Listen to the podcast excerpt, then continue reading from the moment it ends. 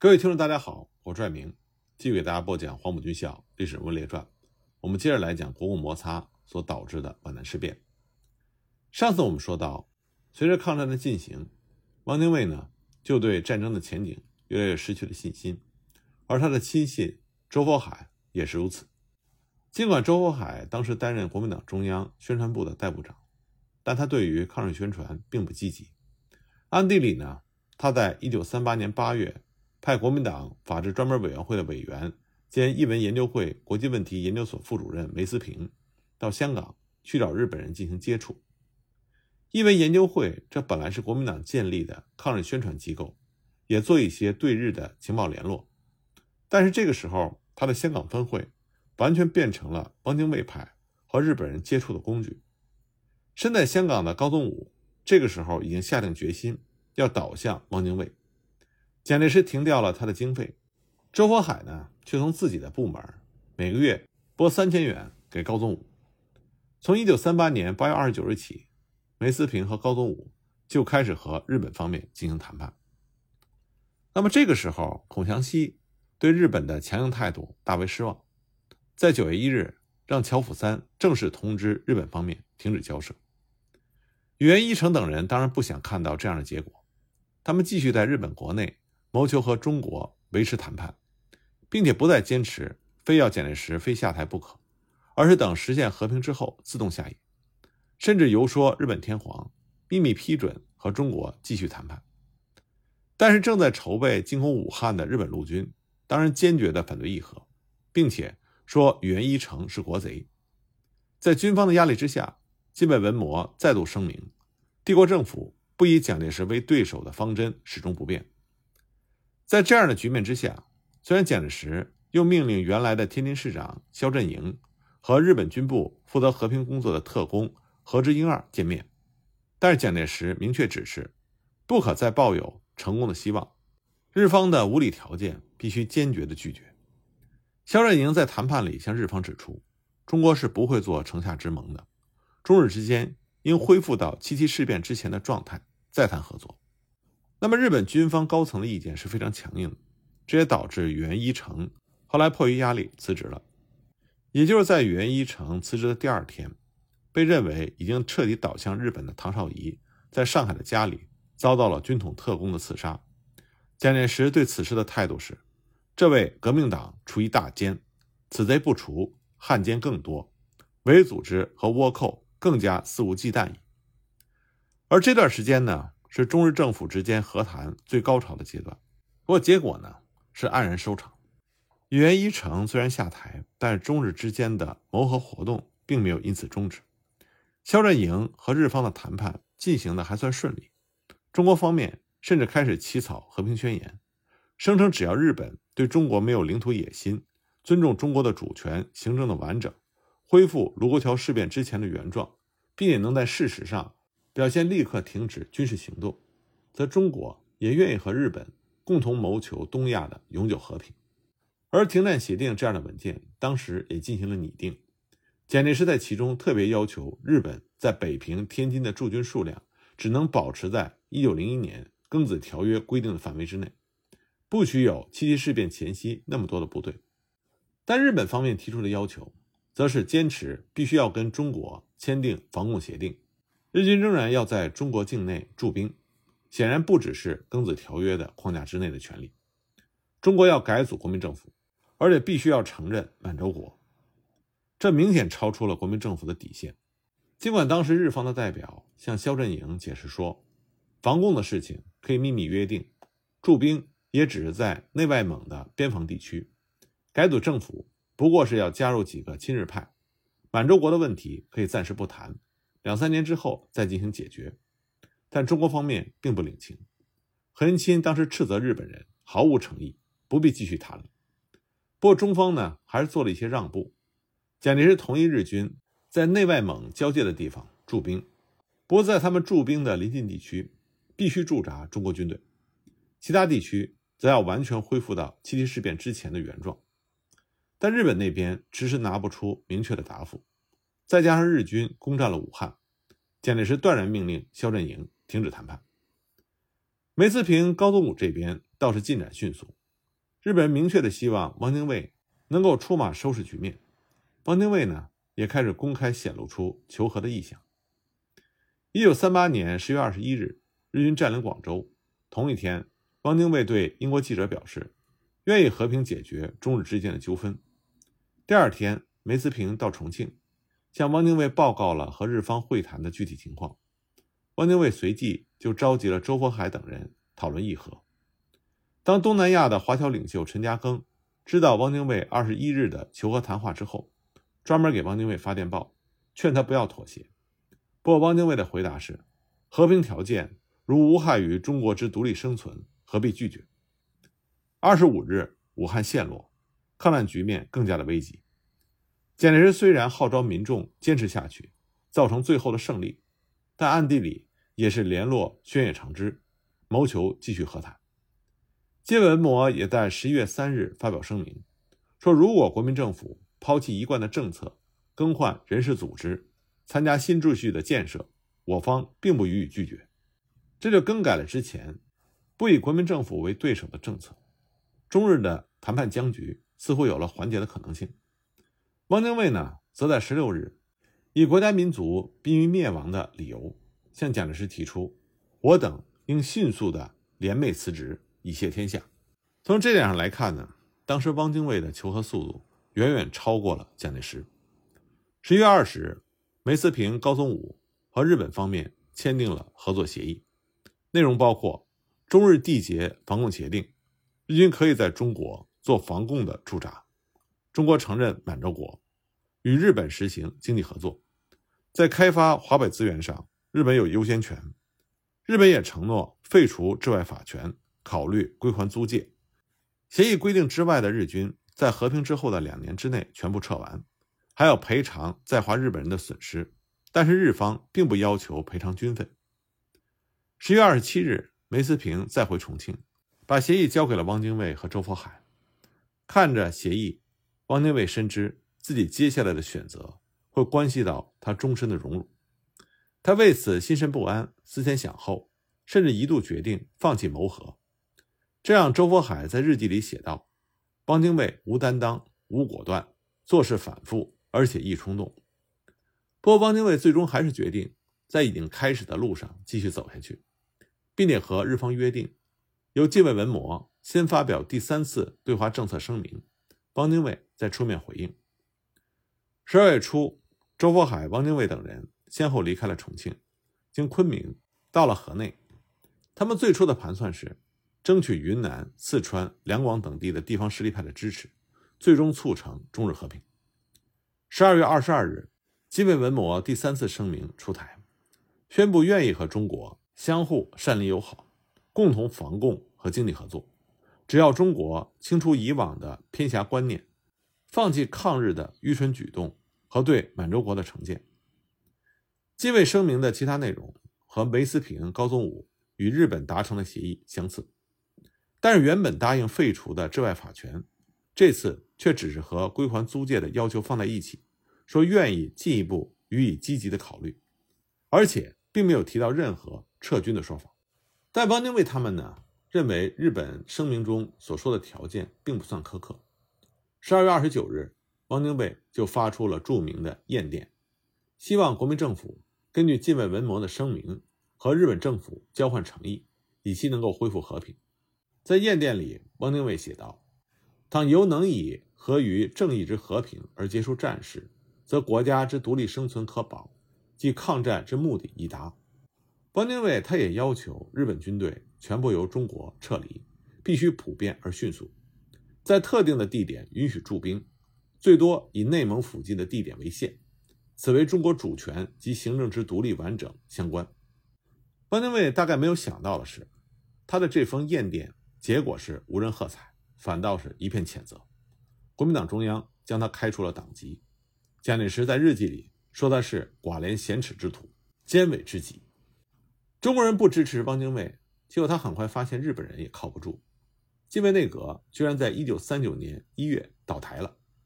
汪精卫派高宗武从香港再去日本探听情况，高宗武到日本之后受到了非常舒适的招待，接着和板垣征四郎会面，板垣坚决否认。有侵略中国之心，对高宗武说：“中日冲突的发生，他也非常的惊异，并且保证日本绝无把中国变为第二满洲国的意思。同时又坚持蒋介石必须下台，国民政府必须改组。”高宗武呢，还见到了近卫文磨，这位日本的前首相表示，日本在战事发生之后，天天都想要收拾残局，并且告诉高宗武，一切都要靠我们去努力才可以做到。尽管日本人在高宗武面前显得对和平的态度非常的真诚，高宗武在和他们谈话之后得出的结论却是，这些人的甜言蜜语根本靠不住。他回香港之后写信给汪精卫，说日本的诚意仍然不够，一切还需要静观待变，不能有任何行动。对于日本人来说呢，虽然把汪精卫拉了进来，但汪精卫毕竟只是一个文人政客，他手上没有武装力量。在当时中国的环境里，靠这样的人搞和平运动很难有成效。正因为如此，有些日本人还是想跟蒋介石打交道，薛野长之就是其中之一。蒋介石这个时候对中日和平已经不抱太大的希望，他一直让人和宣野联系，但这些人呢，只是戴笠手下的特工人员，带有的是搜集情报的目的。不过，在汪精卫突然出走沿河之后，蒋介石对轩野长之又有了兴趣，其中的原因之一，可能就是为了尽量抵消汪精卫对日本的影响。蒋介石的夫人宋美龄就在这个时候去了轩野长之所在的香港看牙。不过他的牙是不是真有毛病，我们不知道。但总之，这位中国的第一夫人参与了和日本人的谈判，而且还亲自与轩野长之进行了非正式的见面。轩野长之最终和中国的谈判代表。达成了平等互让、领土完整、恢复七七事变之前的状态、订立防共协定、日本撤兵、满洲问题推迟另议这些约定的时候，虽然这和国民政府此前的条件并没有太大的出入，但宋美龄仍然是大为不满，觉得这种协议根本不能拿到台面之上公开讨论。中方的代表说服不了宋美龄，只好发电报劝蒋介石抢在汪精卫之前和日方议和。蒋介石的回答是：“约定里只需要保持领土完整、主权独立这八个字，其他则请商量删减。”不过，蒋介石的一个行动呢，却加快了汪精卫对日求和的速度。一九三九年三月二十一日的凌晨，戴笠的军统特工冲到了汪精卫在河内的住处，想要刺杀汪精卫，结果却误杀了他的秘书曾仲明。逃过一劫的汪精卫知道河内已经不再是安身之地。但他又能去哪儿呢？高宗武劝他就此退出政界，去欧洲或者是菲律宾隐居，不然就回重庆去。但周佛海等人认为，事到如今，得不到军队支持的汪精卫只能仰仗日本的力量回南京建立政府。高宗武、陶希圣对此坚决反对，他们认为新政府绝对不能在日本占领区组建。汪精卫最终呢，还是选择坐上日本人派来的船，前往上海。进一步媾和，从此就走上了不归路。到了上海之后，汪精卫也曾经试图限制日方的特权。他提出了一份对日本实行尊重中国主权原则之希望，要求日本不在他的新政府的各级机关设顾问，只在最高军事机构设顾问团，成员呢还要由德国、意大利、日本三国的专家组成。他的政权成立之后，日本应该先局部撤军。交还占据的中国企业，后来呢，他又要求把关税和其他的一些税收交给他。然而几个月之后，日方所提出的和平条件，却坚持要在汪精卫政权各级机关设置顾问，甚至在特殊区域任用日本职员。军事顾问不限于最高机关，而且必须只能是日本人。税收方面，日本只肯把上海的关税交给汪精卫，还要由一家他们指定的银行来保管。至于日军占据的中国企业，今后只能以中日合办的方式来进行经营，这明显还是要全面的控制中国。如此苛刻的条件，连直接跟汪精卫接触的日本人都深感吃惊。一贯主和的高宗武和陶希圣坚决反对接受。汪精卫也曾经想过就此罢手，去法国养老，但是他不甘心用身败名裂换来的行动失败，最终呢，他对日本的条件照单全收。而高宗武因为不肯接受这样苛刻的条件，他和陶希圣一起重归蒋介石的麾下，并且全文披露了日方之间的密约，汪精卫颜面扫地。虽然日后的事实表明，汪精卫离开抗日阵营并没有造成太强烈的负面效果，但在事情发生的当时，这样一位中国政坛重要的政治家的转向带来的影响，是谁也无法准确判断的。所以呢，在此之后，蒋介石和日方的谈判就增加了一个新的内容，那就是阻止或者至少延缓汪精卫的谋和活动。日本方面对汪精卫的态度也不一致，有些人已经看出汪精卫成不了什么气候，所以主张继续和蒋介石谈判。日本政府为此还组织了同工作等谈判活动，甚至当汪精卫在一九四零年三月三十日成立政权的时候，日方居然没有立刻给予正式的承认。这都是因为日方仍然期待着能和蒋介石达成合作，但这也正是蒋介石所要达到的目的。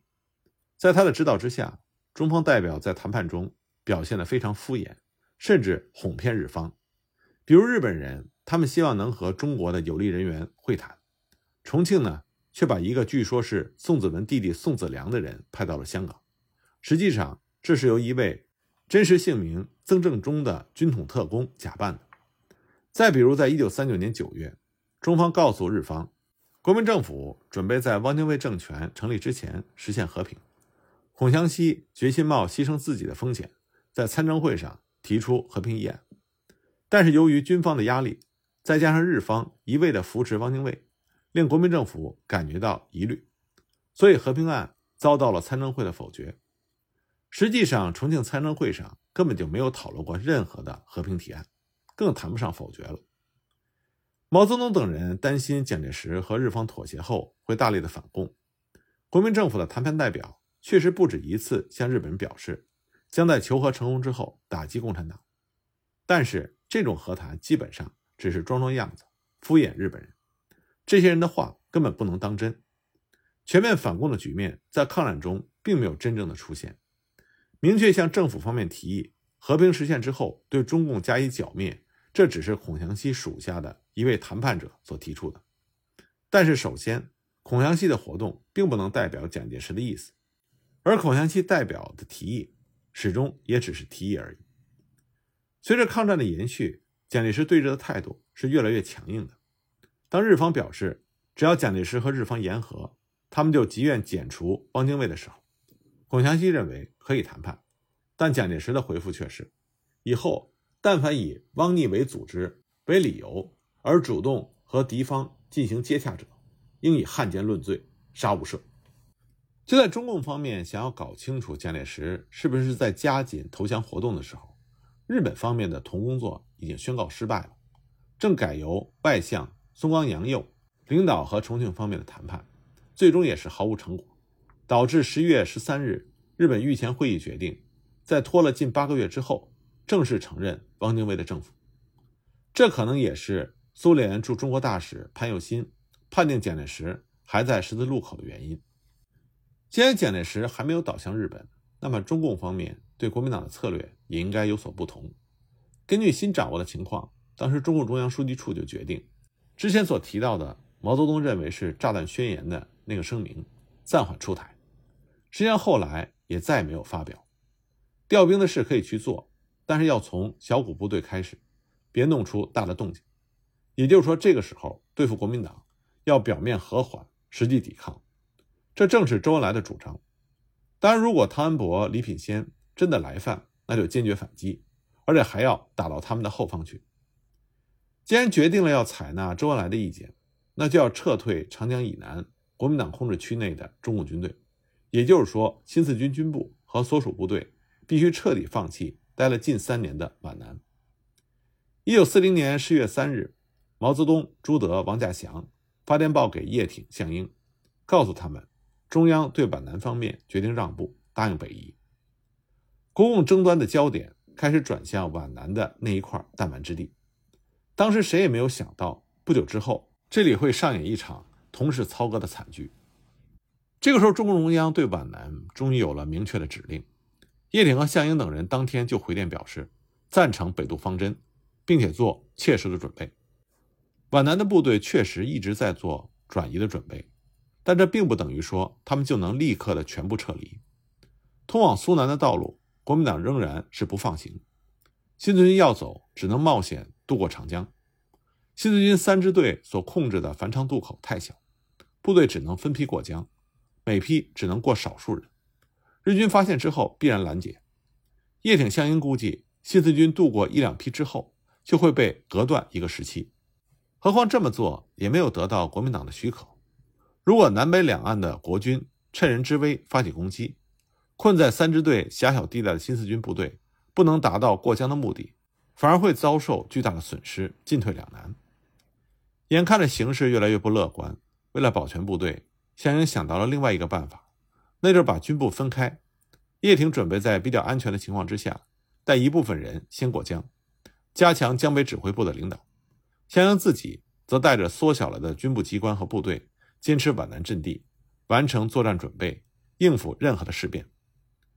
先生这个提议的理由是。周边的国军中，杂牌军比蒋介石的嫡系部队多，打起来可能像黄桥的两旅和保安旅那样不卖力气。再加上前不久日军的扫荡，让国军的布置错乱，伤亡重大。军部依靠着三支队和民众的支持，有坚持下去的把握。当然不一定非说要守住云岭一带。项英在电报里说自己准备留在皖东南，显然是打算在整个皖南地区。和国军周旋。与此同时呢，他建议华中的新四军八路军放手发展，不要管国民政府说什么。项英的主张是他八月十七日准备独立斗争想法的延续。皖南的让步还只是中共中央内部讨论的一个结果，并没有正式通知国民党，这就有改变的可能。项英也仅仅是提出自己的意见，在电报的结尾，他专门写明究竟应该如何，判迅速指示。那么，无论是毛泽东还是项英，他们这时候都不知道，国民党已经察觉到皖南新四军有可能直接北渡长江，所以迅速在北岸采取了预防措施。那么，国民党方面都有哪些举动呢？关于这方面的情况，我们下集再继续给大家讲。